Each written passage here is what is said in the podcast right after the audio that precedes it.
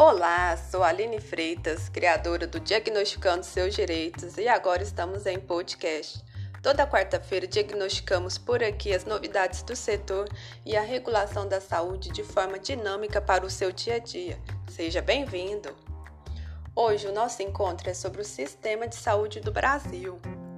No Brasil, o direito à saúde é exercido pelo Sistema Único de Saúde, o SUS que tem como proposta garantir assistência médica, hospitalar e de bem-estar à população.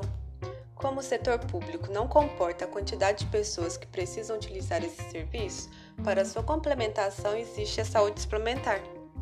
O SUS é garantido pela Constituição Federal de 1988, em seu artigo 196, e por meio da Lei 8080 de 1990.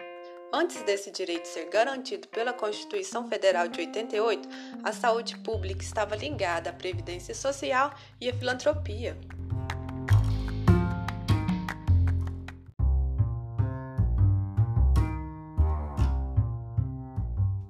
O SUS está em constante processo de construção e fortalecimento, por isso, toda vez que você tiver uma sugestão, um elogio, uma denúncia ou reclamação, pode procurar a ouvidoria do SUS na internet através do fala.br ou pelo Disque Saúde 136. Essa ligação não tem custo. As ações do SUS são diversas e englobam, por exemplo, o controle da qualidade da água, a fiscalização de alimentos pela Anvisa nos supermercados, lanchonetes e restaurantes, as regras de venda de medicamentos ou as campanhas de vacinação, de doação de sangue ou leite materno que acontecem durante todo o ano. Muitos procedimentos médicos de média e alta complexidade também são realizados pelo SUS, como a quimioterapia e o transplante de órgãos. Então, sim, o SUS está em lugares que você nem imagina, pois o sistema não se resume apenas ao atendimento clínico ou hospitalar. Não é só quando você vai na UPA com o seu CNS e recebe atendimento. O Ministério da Saúde realiza a gestão descentralizada e tripartite do SUS, ao lado das secretarias estaduais e municipais de saúde. Já a saúde suplementar surgiu no país na década de 1960, no auge do crescimento econômico do Brasil e do avanço do trabalho formal. Foi quando as empresas começaram a oferecer planos de assistência médica aos seus funcionários. Entretanto, só foi regulamentada em 1998 por meio da Lei 9656. A partir da criação dessa lei, foram estabelecidos os principais requisitos e diretrizes para o melhor funcionamento deste segmento da saúde.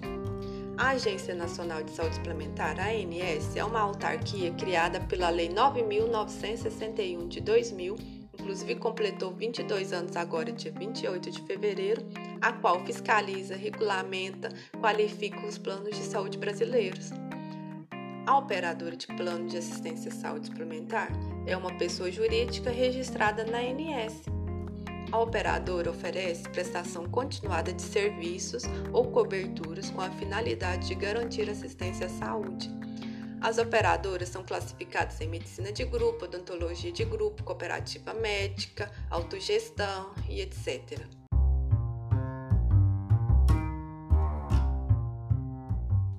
Para falar com a ANS, existe o Disque ANS 0800 701 9656 e o Fale Conosco, disponível no portal da agência.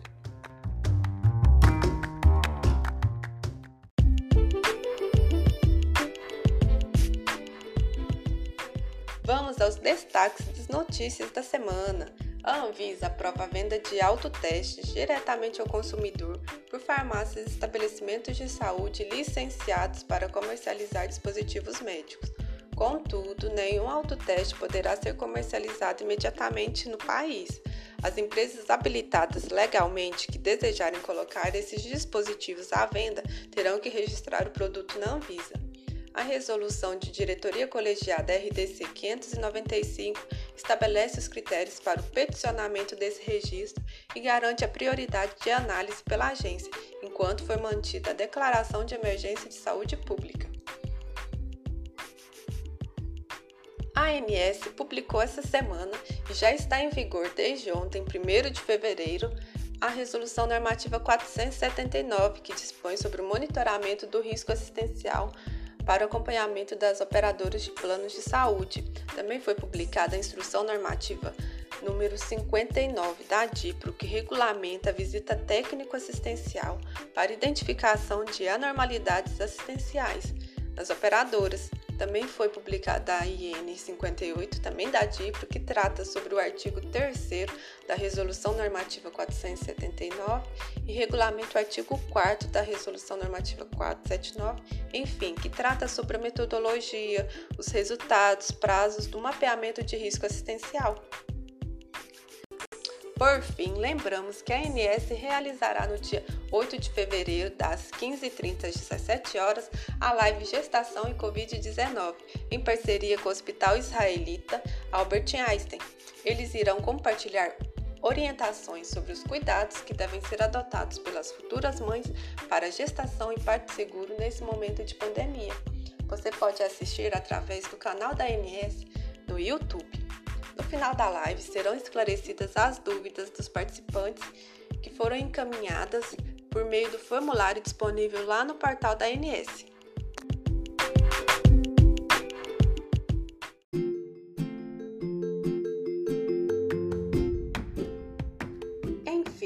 As normas que regem o direito à saúde, alinhadas às dicas para aplicação coesa e dinâmica no seu cotidiano e as principais notícias da semana serão as pautas dos nossos encontros. Então já segue aí e ativa o sininho para receber as notificações de novos episódios e fique em sintonia com seu direito. Para finalizar o nosso encontro de hoje, é, vou deixar uma mensagem aqui para vocês do Minutos de Sabedoria. Vou abrir aqui aleatoriamente. Vejamos. Tenha coragem em todas as circunstâncias da vida. Por piores que lhe pareçam as dificuldades, tenha certeza de que pode superá-las com a persistência e a força que provém de seu íntimo. Deus está dentro de cada um de nós, pronto a dar-nos energia e vigor, ânimo e incentivo. Confie na bondade do Pai, que jamais desampara nenhum de seus filhos. Então, pessoal, obrigada pela sua companhia. Um grande abraço e até breve.